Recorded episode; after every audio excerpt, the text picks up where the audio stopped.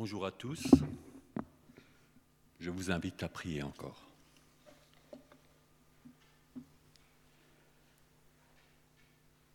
Père, nous t'avons déjà loué au nom de Jésus-Christ et là nous voulons écouter ce que tu veux nous dire. Que ta parole nous rapproche de toi, Seigneur, qu'elle nous affermisse et qu'elle nous donne aussi la hardiesse d'être des témoins pour ta, pour ta gloire, là où tu nous places, chacun, Seigneur, dans notre quotidien. Que ta bonne main soit sur nous maintenant et que ton Esprit Saint nous purifie, qu'il agisse dans nos cœurs. Amen.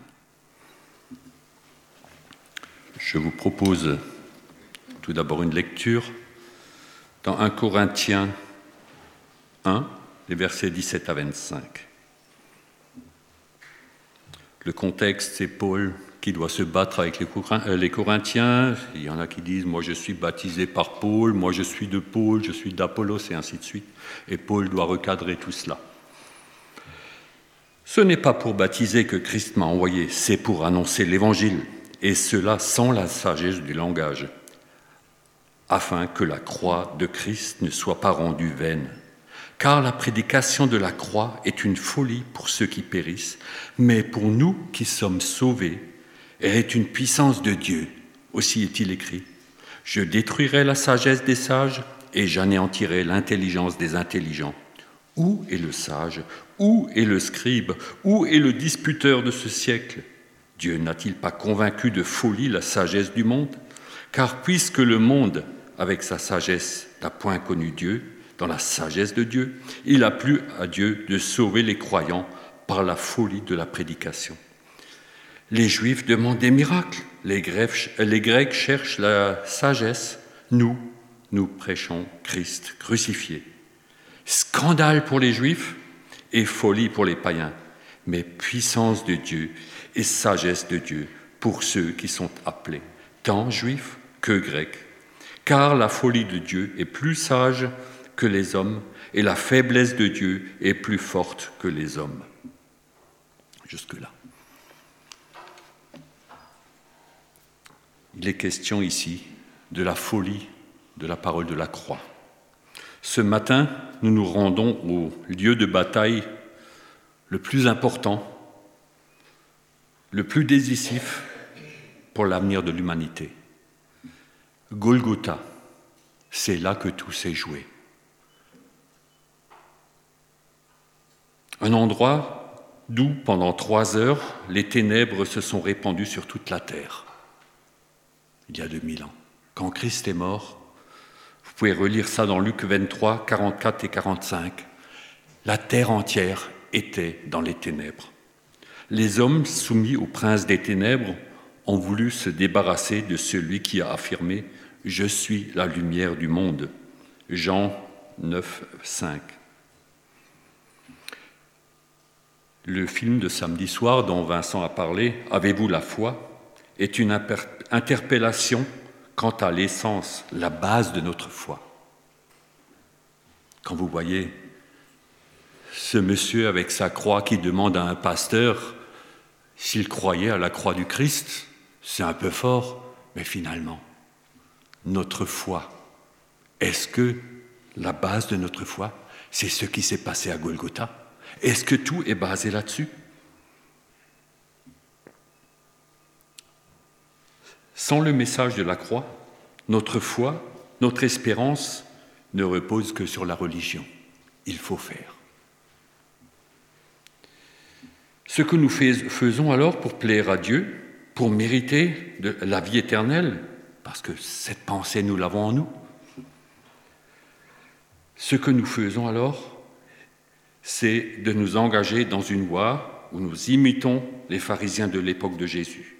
Notre vie devient fade, sèche, soumise à des règles qui, pour chacun, deviennent intenables à un moment donné. Le sketch que nous avons eu il n'y a pas longtemps, où les règles étaient établies, c'était le couple Walter qui nous l'a joué. Personne ne peut tenir ces règles cette loi. Et il faut reconnaître que chacun dans notre marche spirituelle a eu des périodes d'égarement semblables, parce que nous oublions que la base de notre foi, c'est ce qui s'est passé à Golgotha. Tout s'est passé au calvaire. Et dans les épîtres, Paul nous ramène à cette réalité. Notre assurance ne repose que sur le sacrifice de Jésus. Le message que nous avons à transmettre ne peut se fonder que sur la prédication de la croix.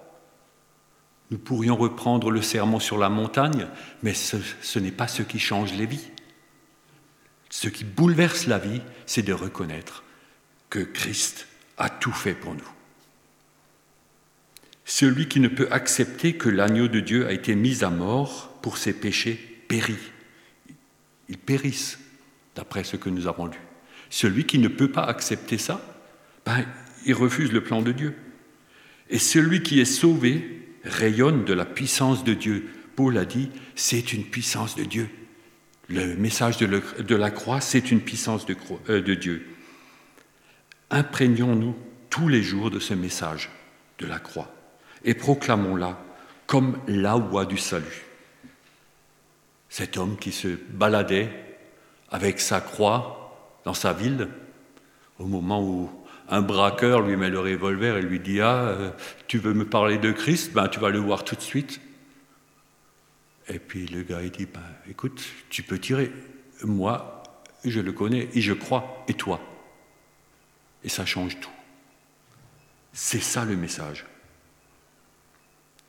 Nous pouvons avoir la foi que ce message est une puissance. Ce n'est pas nos arguments. Ce que Dieu a fait, a bouleversé plein de cœurs, des millions de gens au cours de l'histoire. C'est cette parole qui est agissante. Si nous osons proclamer que Jésus est mort à la croix pour le péché de chaque individu, c'est ça. Après, il y a une réaction. Soit c'est accepté, mais personne ne peut rester indifférent à ce message. C'est la parole qui est agissante. Et il est bon de s'éprouver soi-même. Qu'est-ce que je fais de cette croix? La, croix est-elle une folie ou une puissance? Paul a dû rappeler à l'ordre très tôt dans le temps les chrétiens de Galatie. En plus, les Galates, c'était des immigrants gaulois à l'époque, d'où Galatie. Donc, des gens qui venaient de, de, chez nous. Quoi. Ils ont délaissé le message de la croix et sont retournés progressivement ont, à la loi. Donc, d'abord, ils ont accepté ce salut et au fur et à mesure, ils ont instauré des règles. Des règles l'une après l'autre et ils sont retournés à la circoncision pour ceux qui étaient juifs et les observations de rites. Mais ce n'est pas ça l'évangile. On va lire les versets euh, dans Galates 5, les versets 2 à 12, où Paul s'explique.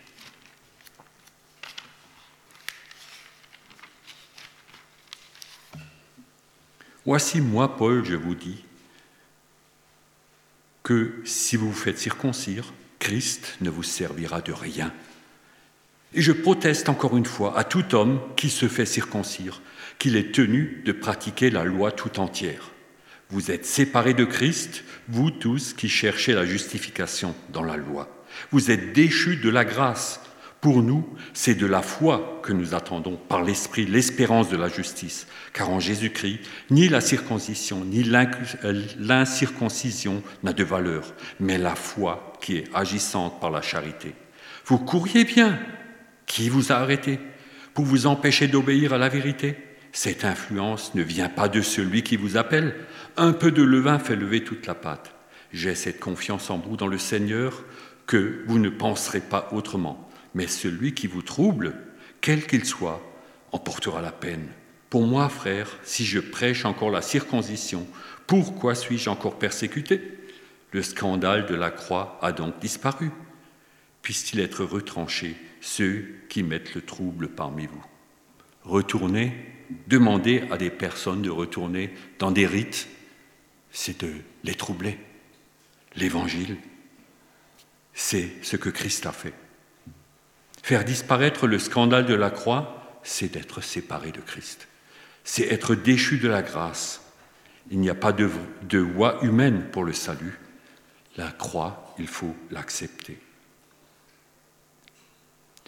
Paul dévoile les motivations religieuses de ceux qui imposent la, loi dans Galates 6, 12 à 15 tous ceux qui veulent se rendre agréables selon la chair vous contraignent à vous faire circoncire, uniquement afin de n'être pas persécutés pour la croix de Christ. Ah, quelle motivation hein. Je me fais circoncire, comme ça ils me laisseront tranquille. Je ne serai pas persécuté. Mais là, je me tairai de la croix. Car les circoncis eux-mêmes n'observent point la loi, mais ils veulent que vous soyez circoncis pour se glorifier dans votre chair. Voilà ce que nous avons réussi à construire. Et le danger nous guette tous. Se rendre agréable selon la chair pour éviter la persécution, ce n'est pas ce que propose le Seigneur. Il est plus simple et plus valorisant humainement de proclamer des règles plutôt que le message de la croix. Celui qui se glorifie de la croix est certainement confronté à la persécution, quelle que soit, quelle qu'en soit la forme. Il y a plusieurs formes, il y a diverses euh, formes de persécution. Les enfants le ressentent parfois quand ils veulent parler de Christ, chacun dans son milieu, que ce soit dans sa famille, dans son lieu de travail, il peut être persécuté. Et ce n'est pas quelque chose d'étrange. Jésus n'a-t-il pas dit dans Matthieu 16, euh, des versets 24 à 25, vous l'avez plus rapidement que moi,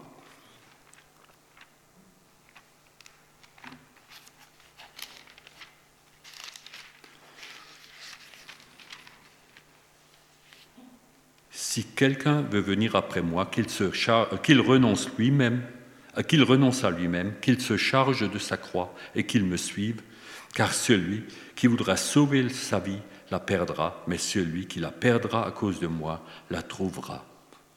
C'est normal. Ce n'est pas quelque chose d'étrange qui vous arrive. Si quelqu'un veut venir, il faut qu'il se charge de cette croix aussi.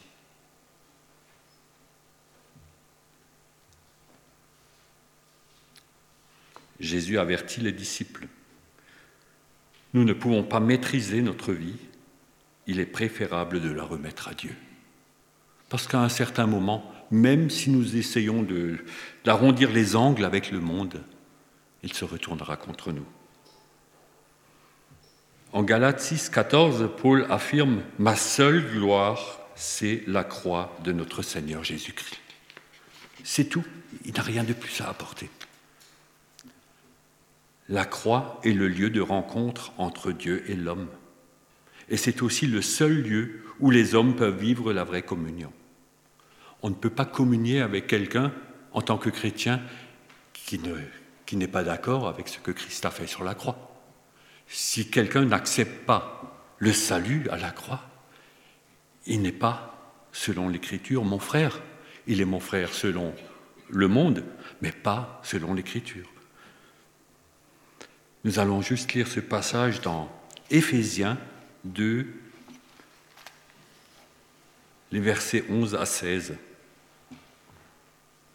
C'est pourquoi, vous autrefois païens dans la chair, appelés incirconcis par ceux qu'on appelle circoncis, et que, qui le sont en la chair par la main de l'homme, c'est-à-dire les Juifs, souvenez-vous que vous étiez en ce temps-là sans Christ, privés du droit de citer en Israël étrangers aux alliances de la promesse, sans espérance, sans Dieu dans le monde.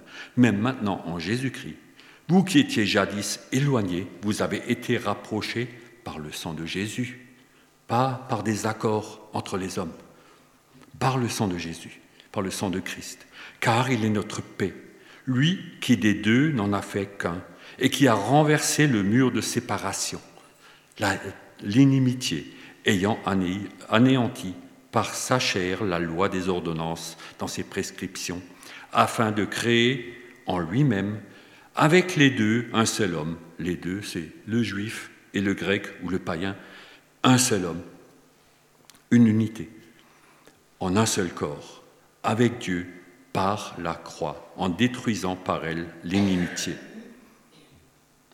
La croix a détruit l'inimitié. Alors c'est un mot qu'on n'utilise plus beaucoup. J'ai ouvert le dictionnaire. L'inimitié, c'est le sentiment durable d'hostilité, d'après un vieux dictionnaire, de haine, d'aversion. Ça, c'est l'inimitié. Christ a rasé cela. Ceux qui ont accepté la croix, juifs ou païens, sont unis par l'œuvre où Christ a détruit ce mur. Chaque individu qui vit de la puissance du pardon de la croix a été rapproché par le sang de Christ de ses semblables, qui vivent de ce même pardon. Quel exemple magnifique Juifs et païens, unis, unis par-dessus les décombres du mur de séparation. Le mur est écroulé, il n'est plus entre eux, et ils sont unis, ils peuvent se donner la main. C'est la seule et vraie unité voulue et approuvée par Dieu c'est celle de ceux qui vivent de la grâce de la, grâce de la croix. L'Église du Seigneur est composée d'amis de la croix. Tout à l'heure, Paul parlait des ennemis. Ceux qui veulent retourner à la loi sont ennemis, mais ici, c'est les amis de la croix. Et dans le film que nous avons vu, le pasteur a distribué de petites croix, pas des amulettes, mais pour que chacun réfléchisse et sache je suis porteur de ce message. C'est ça le message d'avenir pour mes contemporains, pour ceux que j'aime. Que chaque jour, nous apprenions à rejoindre ce lieu, au pied de la croix, pour déposer nos fardeaux, nos péchés et être remplis de cette puissance de Dieu. Dans nos prières, quand nous nous approchons de Dieu, il est, bon de pouvoir lui dire, de savoir que c'est à cet endroit que tout s'est accompli.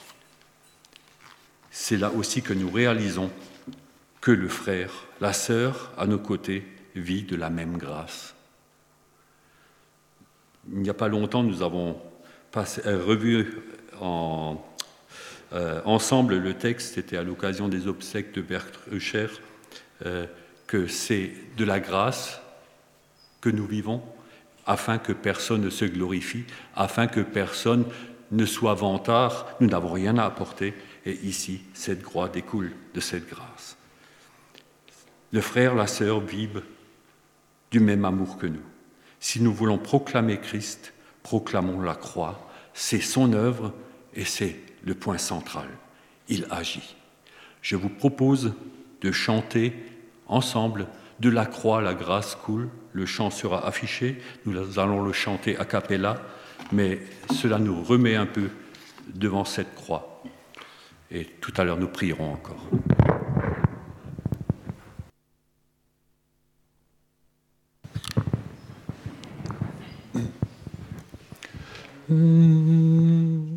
De la croix, la grâce coule comme un fleuve constamment. Oh, venez, venez en foule, un plein pardon vous attend. Oh, venez, venez en foule, un plein pardon vous attend. Oui, pour tous la grâce abonde, à tous le ciel est ouvert. Pour tous les pécheurs du monde, le Rédempteur a souffert. Pour tous les pécheurs du monde, le Rédempteur a souffert.